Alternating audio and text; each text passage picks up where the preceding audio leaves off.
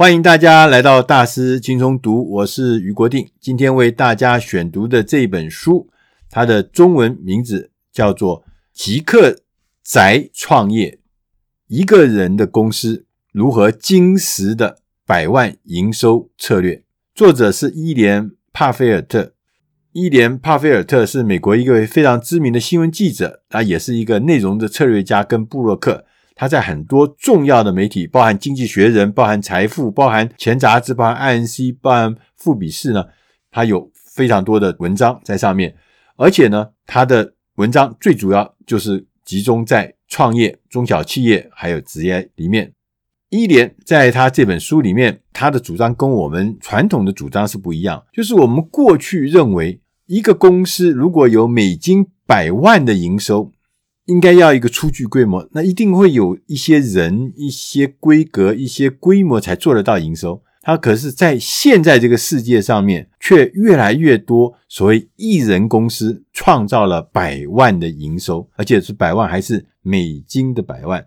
这样的案例逐渐的在增加。作者伊莲他发现，这些艺人公司但是创造了高的营收的案例，他们都有一些特征。他们都有一些特点，他们的成功其实是跟埋头苦干没有绝对的关系，而是他们找到了如何聪明和选择性的善用自己的时间。书里面讲，他说现在这个创业的环境。可能是一个对艺人公司最有利的时机。在过去，你做一个艺人的公司就是小打小弄，也没什么了不起。你的业绩想也想得知道，你就不过一天二十四小时，你不过三头六臂，你也不过就是那点营业额。可是，在现在网络时代的时候，创业者我们可以透过网络直接接触到买家，从成立公司到各种接单出货，所有的作业我们可以在线上完成。这个对小型的公司来讲是非常有利的时机。第二个呢，各种电子商务或是募资的平台，也让任何人只要你有想法，你都可能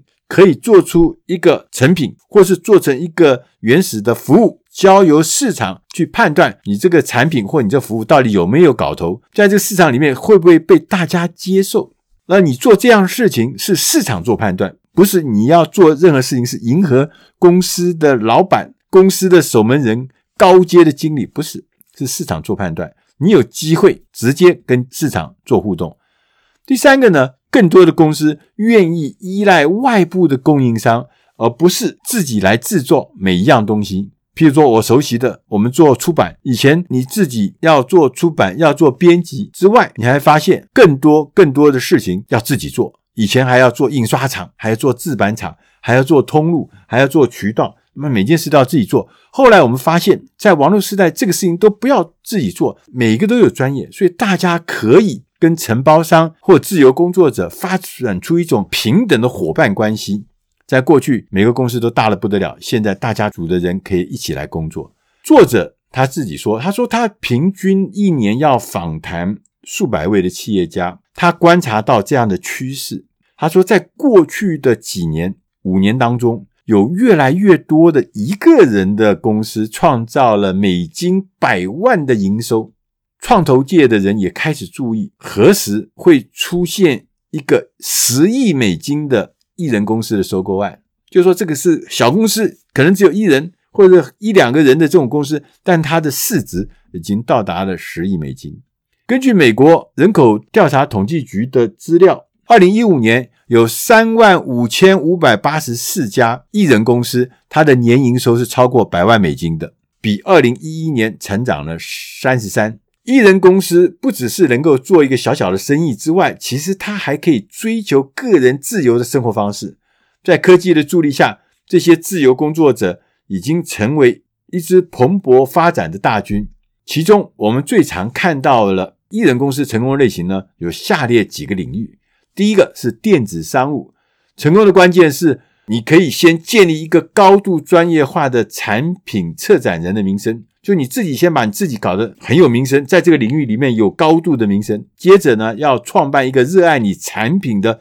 粉丝社群，这个是电子商务里面你很容易成功的的一个领域。第二个是制造业，在新的 3D 列印时代，随时我们可以利用 3D 列印的技术来代工制造，所以以前我要去做一个东西，可能要很大的规模，他才做什么一千份、五百份，他才愿意开始。现在 3D 列印一份也可以做，三份也可以做。所以呢，很多很多的事情，艺人的小公司，它可以跟大公司完全竞争。为什么？因为他的东西是在 3D 列印时代是随时可以做出来的，它没有受到规模跟数量上的限制。小型企业产量的弹性，它可以做大，可以做小，又是比大企业更有竞争力，这是非常宝贵的。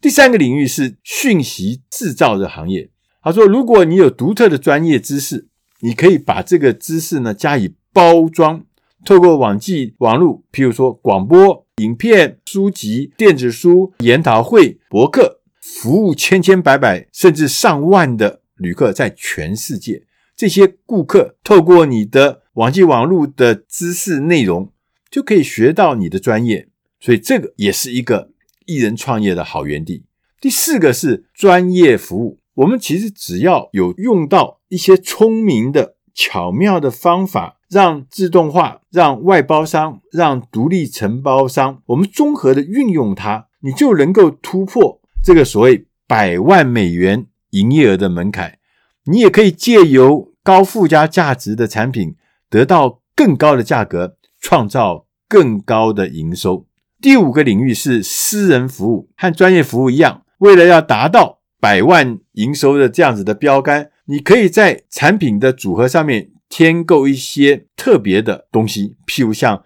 套装的产品，你可以将你的品牌或经销权传授。或是授权给其他有兴趣进入你所属的产业，达到这个所谓私人服务、提高效益的这个地步。第六个领域呢是不动产，这是最适合发展艺人企业的，而且还是高营收的行业。你可以利用空闲的时间从事不动产投资，重点是要让你的资金供给者，可能他是贷款的人，对你要有信心，他就可以让你的不动产事业变得更重要。所以在不动产事业里面，资金的来源是很重要的。虽然一个人的公司未来看起来蛮不错的哦，但是作者伊莲也告诉我们说，他说其实根据统计数字来讲，二零一五年有三万五千多个艺人公司成就了百万的营收额，但是你知道吗？同一年有两千三百万家艺人公司，它的营业额是低于一百万的。所以你看，一个是三万五千，另外一个是两千三百万。所以大家可以知道，并不是所有的艺人公司都可以达到百万营收的，这是一件困难的事情。作者也说，你要突破百万美元营收的门槛，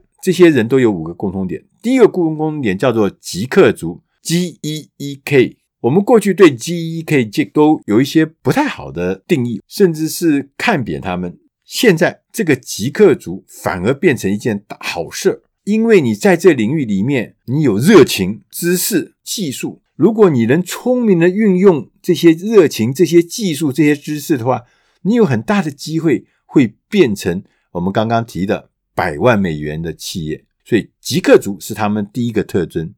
第二个特征呢，是不要动手自己做，你必须要寻求专家和专业人士的协助。若要达到年收百万美元的标杆，绝对不是你一个人去独自苦干实干的，也不是你一个人变成那个血汗工厂的。所以你一定要联手其他的专业人士来帮忙你一起达成这些事情。第三个是简化，简化一切，把你的销售方法、铺货的系统啊，都把它尽量的简化，让人家很方便的就可以跟你互动，完成你的交易。最好的方法，最简单的方法，现在是你应该要多运用像亚马逊网站这样子的销售平台，因为它所有的东西都已经非常非常成功，上面的人潮也够汹涌，所以说你可以从亚马逊这样的网站开始作为你出发的第一站，你找到卖得好的产品，然后建立自己的网站，直接销售这些商品。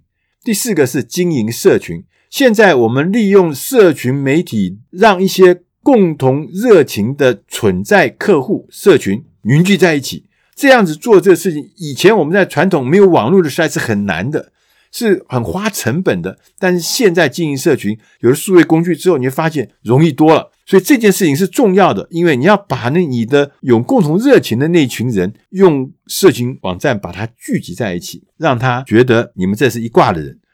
第五个特征是不一样的工作观。自己当老板，为自己工作的意识呢，是在你整天的例行工作中，你可以排上加入很多很多你热爱的事情。所以这个工作观是让你可以跟你的热爱事物整合在一起。由此可见呢，要经营一家百万美元艺人的公司，显然不是长时间的埋头苦干就可以做到。你要知道怎么聪明的选择、善用你的时间，而且拥抱这个生活和工作形式，会变得越来越容易。你也许可以也变成一个艺人公司，但是拥有百万营收，这是一件大家都梦想的事情。